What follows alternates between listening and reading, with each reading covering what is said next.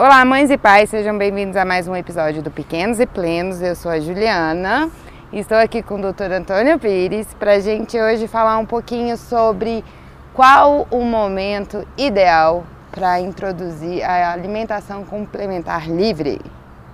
É, esse é um assunto bem é polêmico, né? E é bem um, um tema bem, bem palpitante.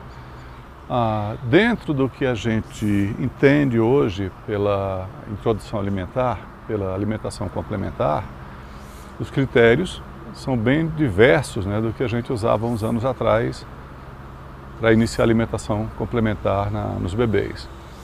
Até alguns anos atrás, o critério era necessidade da mãe de voltar ao trabalho. É, se a, a mãe tinha que voltar com quatro meses, Assim, muito cedo a gente iniciava a introdução de suco, fruta e, e, da comidinha de panela. Mas isso não era o melhor para o bebê.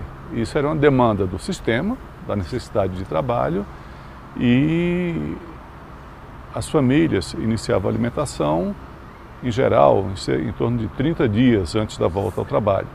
Ou seja, então se a mulher voltava a trabalhar com o bebê tivesse com quatro meses, ela fosse voltar a trabalhar, ela começava a introduzir com três meses de idade? Ah, em alguns casos, aliás, o mais comum há anos atrás era o início da introdução alimentar com o tal suco de laranja-lima, né? É, a partir dos dois meses. Uau! Ou entre dois e três meses. É totalmente fora né, a, da realidade atual, né? É. E, e essa, essa, essa, essa orientação era, era dada com o suporte do, de pediatra também, né? Era a orientação que nós pediatras passávamos em função da demanda familiar. Então, Sim. nós tínhamos duas opções, ou introdução de fórmula, ou iniciar com suco ou com a fruta precocemente. Sim. E muitas vezes a gente entrava com a fórmula, ou era indicada a fórmula, e a introdução do suco ou da fruta precoce também. Quando você fala a fórmula, eu fico pensando que você está com muita boa vontade, porque eu fui com maisena. É. eu e, e, a mamadeira não tinha bico não, cortava assim, ó, para é. a maisena passar mais fácil. É, pois bem, a, a Ju, ela é, o, é um protótipo das crianças de 30 anos atrás. Né? A mamadeira muitas vezes feita, feita com leite de vaca integral ou leite de saquinho. Sim. Engrossadas com maisena. Cremogema. Açúcar. Açúcar. Tinha farinha, porque se considerava que a, esse leite mais grosso né, daria mais, deixaria a criança mais bem nutrida, mais forte. Né? E muitas vezes com o bico da mamadeira cortado para poder essa papa passar através do bico. Sim. Mas isso era um desastre. Né? Muitas crianças adoeceram, tiveram gastroenterite, problemas intestinais seríssimos por conta dessa desorientação alimentar. E eu era a típica bebê gordinha que todo mundo achava lindo, mas que não tinha nada de saudável. Porque é muito diferente você ter um bebê gordinho rechonchudo de leite materno. Outra coisa é você ser gorda e rechonchuda é. por açúcar e maisena, né? É, mas então, essa é a adaptação brasileira, né, adaptação tupiniquim, do modelo Johnson, Nestlé, da década de, de 50 nos Estados Unidos, né, que eram os bebês alimentados por fórmula, os bebês gordos, imensos, como um protótipo, de, como um modelo de saúde, porque a gente sabe que não é real. É, nada de real. E hoje a, a gente trazendo para agora, né? A gente já tem é, muitas mães com essa, muitas famílias com essa consciência da importância de manter o aleitamento materno por pelo menos seis meses, que é o, a recomendação da OMS, né? E, e aí como seria então essa introdução alimentar? Para alimentação complementar? Não, primeiro, por que, que você chama de alimentação complementar? Vamos lá. Bem, porque é, considerando que para o bebê, pelo menos até os seis meses, a alimentação ideal é o leite materno, então qualquer coisa que entre além do leite materno eu vou chamar de alimentação complementar. E uma coisa muito importante né, é entender, porque tem a, a recomendação da OMS e que ela é muito baseada em, no desenvolvimento do trato gastrointestinal. Então, que se considerar que em torno dos seis meses, esses bebês já têm uma barreira né, imunológica, já têm uma maturidade intestinal suficiente para tolerar outros alimentos né, que não sejam leite materno. Mas esse é um critério, porque tem outro critério que eu acho que é extremamente importante e que ele é menos ah, considerado, mas que realmente está sendo mais estudado a cada dia, que é o critério de desenvolvimento psicomotor da criança como condição para a introdução alimentar, né?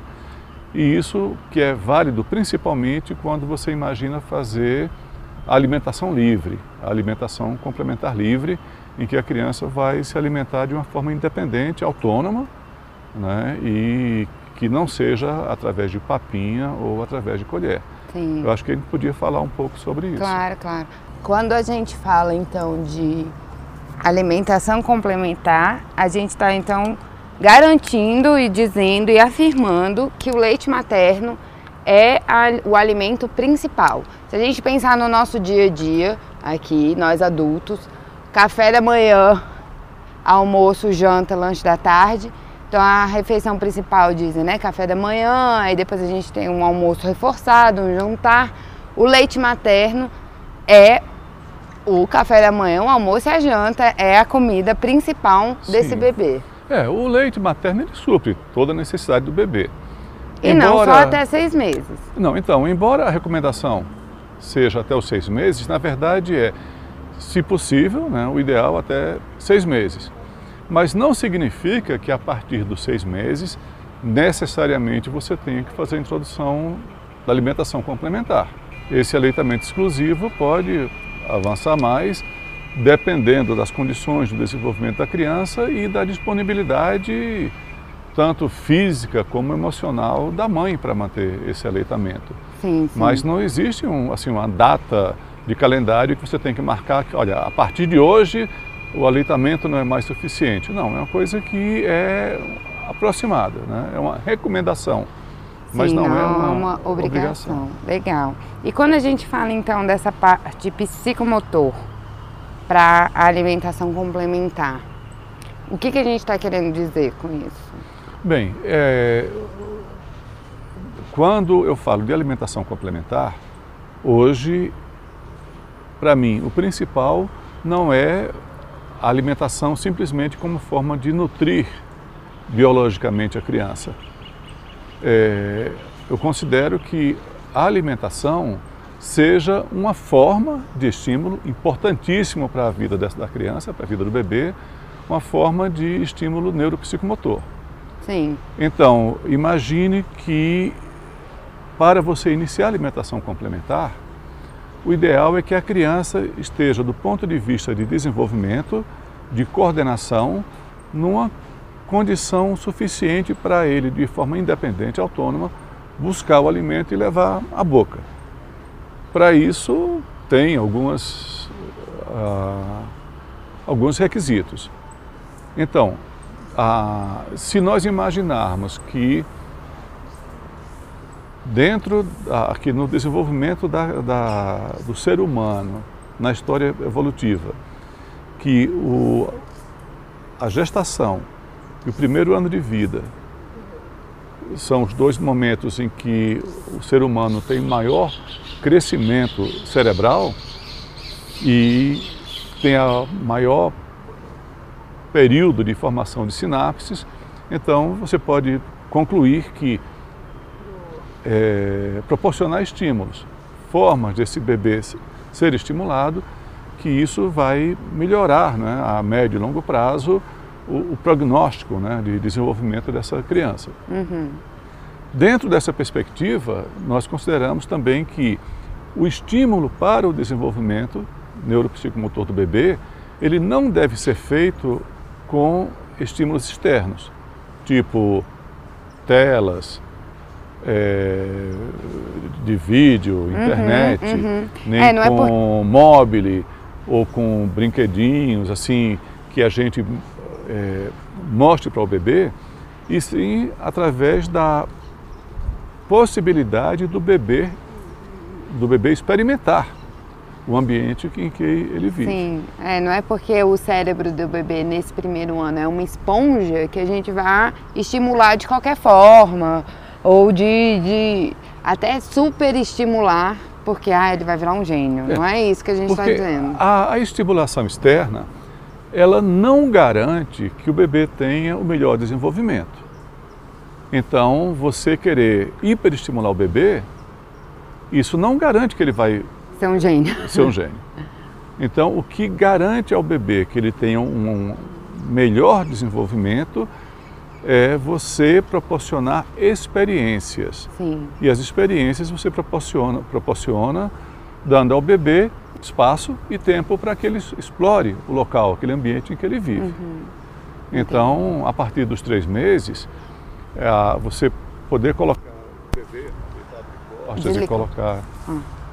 Vai, a partir dos três meses. Então, a partir dos três meses de idade, se você coloca o bebê deitado de costas é, no chão ou em cima de um tapete e você coloca objetos em volta, esse bebê naturalmente vai, começar, vai explorar visualmente esses objetos e, com o passar dos dias, ele vai é, ensaiando movimentos no sentido de alcançar esses objetos. A partir daí ele vai desenvolvendo, virar, desvirar, rolar, é, ficar de quatro, uhum. Preparar para engatinhar, até que o bebê senta. E no momento que ele consegue já ter a condição de se deslocar, ele já tenta alcançar os objetos e ele explora os objetos. Sim. E nesse aspecto você tem objetos é, que são objetos que é, como é que é o termo? Ter objetos elementares, uhum. tipo madeira, tecido, metal. Isso é importante, porque o bebê vai experimentar, vai no tato, na visão, pelos sons, pelas cores, pela forma, pela textura, ele vai experimentar esses objetos e ele vai se estimular através dessa experiência. E, e isso é transpor, se trans, vem assim, se transfere na hora dessa da questão alimentar?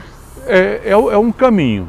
Então você imagina, o bebê vem num processo de desenvolvimento que quanto mais autonomia, espaço e tempo ele tem, mais rapidamente ele tem as aquisições.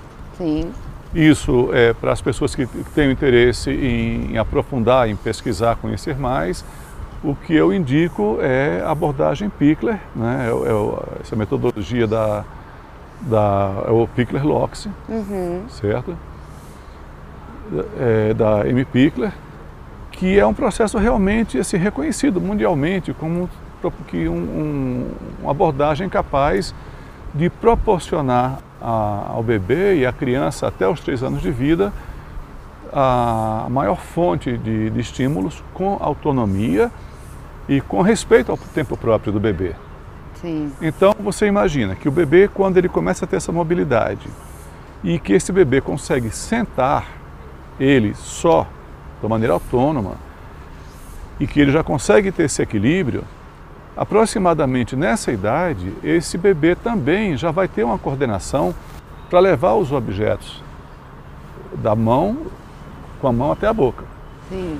Ou seja, ele já está apto para a alimentação autônoma. É claro que ah, o tempo que o bebê vai mostrar essas, essas aquisições, sentar só e levar objetos até da mão para a boca, uhum. isso Pode variar, seis meses, sete meses, oito meses, em geral até os nove meses a maioria dos bebês já tem essa capacidade. Que se você considerar do ponto de vista de desenvolvimento, seria um momento que também coincide com a capacidade de mastigação e deglutição do bebê. Então, do ponto de vista de desenvolvimento, esse seria o melhor momento para você iniciar a alimentação. Ótimo. E pensando então, é, Aqui, a gente é de Brasília, né? É uma realidade onde a grande maioria das, das nossas das mulheres que te procuram são é, funcionárias públicas, então ela geralmente tem essa licença de seis meses, às vezes consegue esticar um pouquinho, é, sete meses, pegar férias é, e acaba conseguindo então começar essa, essa introdução alimentar, ali, introdução alimentar, mas dentro do prazo recomendado. E quando a mulher às vezes não tem essa possibilidade, qual é a sua sugestão? A, quando o bebê ainda não tem a condição de ser equilibrado e ainda não tem uma coordenação mão-boca adequada e possivelmente também não tem a, uma condição de mastigação e deglutição madura, quando o reflexo né, o, de expulsão, o, o reflexo gag, ainda é muito anteriorizado, isso funciona como limitador. Sim. Então, nessas situações em que a mãe precisa iniciar a alimentação porque vai trabalhar e a criança não está pronta ainda, o que a gente faz é usar o método tradicional, começar a dar o alimento de colher e atento para que no momento em que a criança demonstre uma condição de autonomia, fazer uma transição dessa alimentação que eu chamo de alimentação passiva, que é a alimentação de colher, para a alimentação complementar ativa, em que a criança vai fazer a busca autônoma e vai se alimentar sozinha. Se a gente pensar nessa na, na alimentação complementar, a, pelo olhar do bebê, né, do que é mais adequado, melhor para o bebê, o que, que você acha que é o maior benefício dessa alimentação complementar livre para o bebê? Bem, eu prefiro usar imagem, né? Um, vocês façam né, uma imagem é, das duas situações. Imagine um bebê que ele tem um desenvolvimento autônomo, é, já tenha, já esteja coordenado e que você vai oferecer um alimento. Vamos dar o exemplo aqui de uma banana. Uhum. Que você pode pegar essa banana com casca e colocar na mão dessa criança, na mão do bebê, e deixar que ele explore né, a, a banana, que ele faça o scan, faça o estudo do objeto. Ele vai ver a forma, textura, cor, consistência, cheiro e normalmente, como qualquer objeto, né, sempre o bebê explora e no final da exploração ele leva o objeto à boca. Então, esse estudo traz uma quantidade de informações muito grande, de estímulos sensoriais para o bebê que vão refletir no, na formação de, de, sinapses, de conexões neurais. Uhum.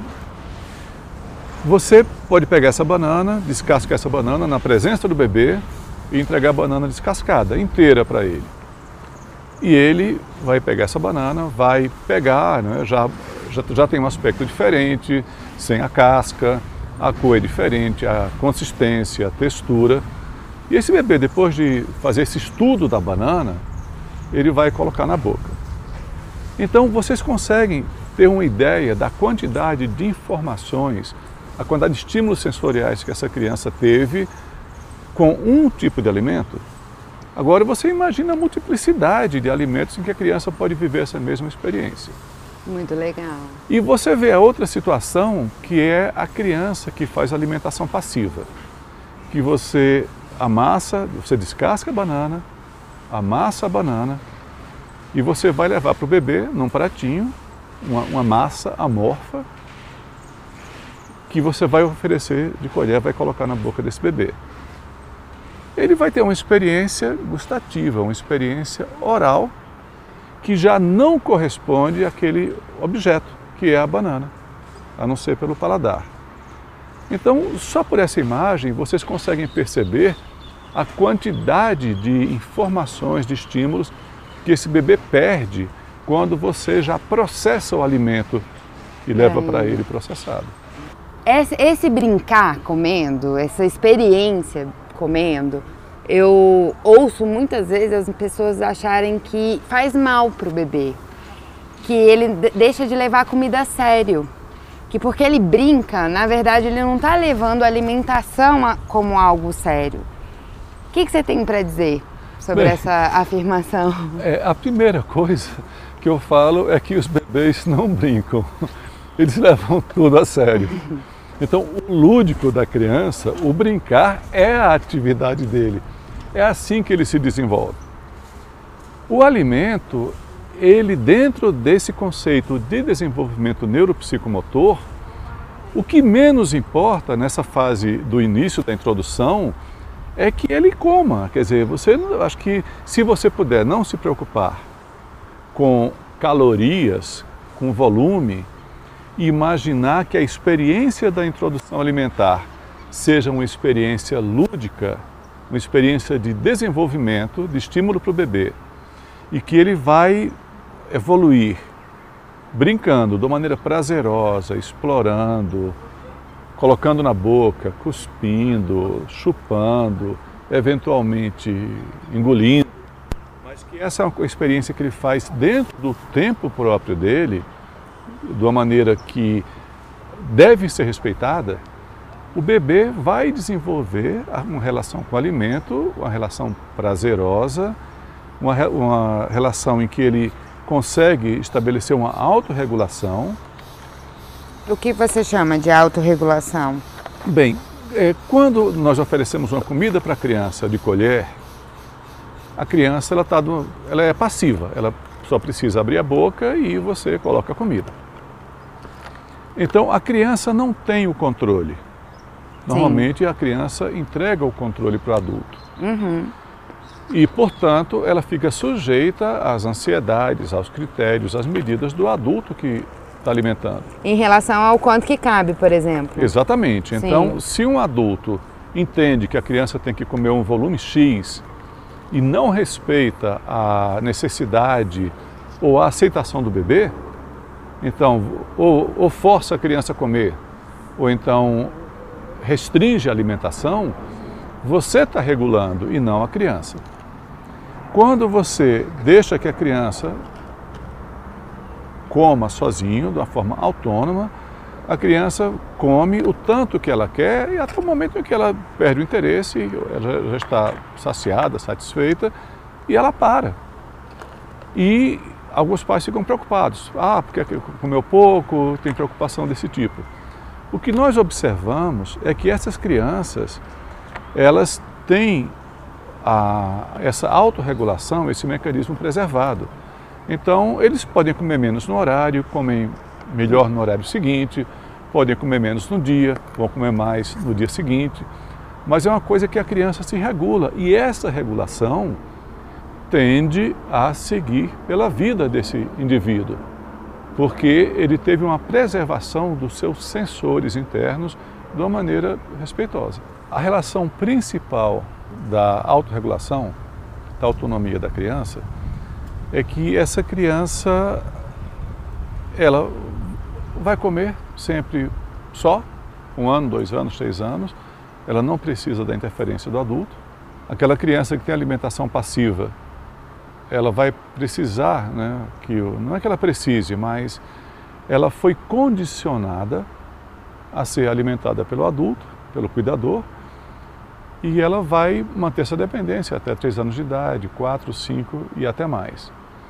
E normalmente, quando você faz alimentação por colher, como eu falei antes, a regulação de quantidade, ela fica parcialmente com o cuidador.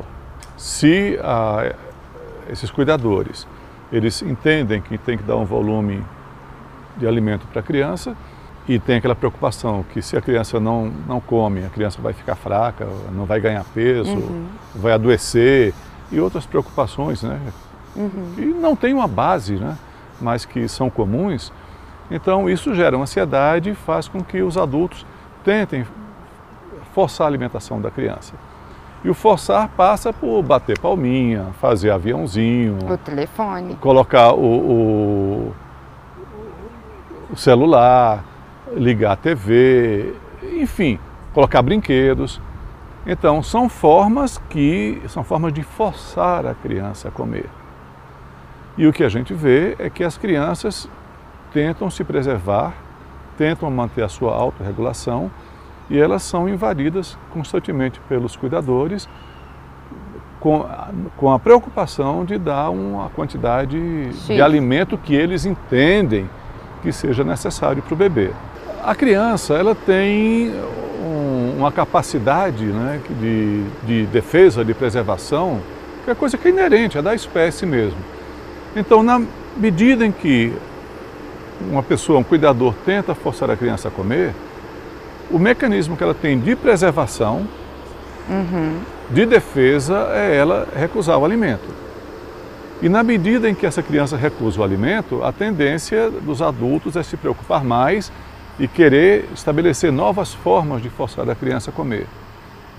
Prêmios, castigos, sobremesas e, enfim. Uhum. É, Negociações. Coisas, as coisas mais diversas. Uhum. E é justamente essa prática do forçar a criança a comer e essa ruptura do mecanismo da, da, de autorregulação próprio da criança que leva ao aumento do risco de sequelas futuras, como sobrepeso, obesidade, hipertensão, hipotireoidismo, diabetes, enfim, distúrbios outros que podem acontecer no, no futuro. Então, nós temos aí um, uma incidência enorme de crianças ah, que estão com sobrepeso por conta de mau hábito alimentar. E uma coisa muito importante, que normalmente não ocorre, não é considerado, não é valorizado, é que essas crianças em que houve esse, esse alimento, né, a oferta forçada, e que essas crianças resistiram durante um tempo e depois, em algum momento, esse mecanismo de autorregulação foi rompido e essa criança começou a comer de uma maneira desordenada, essa criança com 10, 11, 12 anos ou mais, ela tem uma maior probabilidade, um risco maior de estar demandando é, cuidados médicos, ou do endocrinologista, do nutricionista, para fazer exames por conta de distúrbios hormonais, por conta do, de obesidade, de dislipidemia, de hipertensão, de sobrepeso e nesse momento a família está envolvida com outro problema que é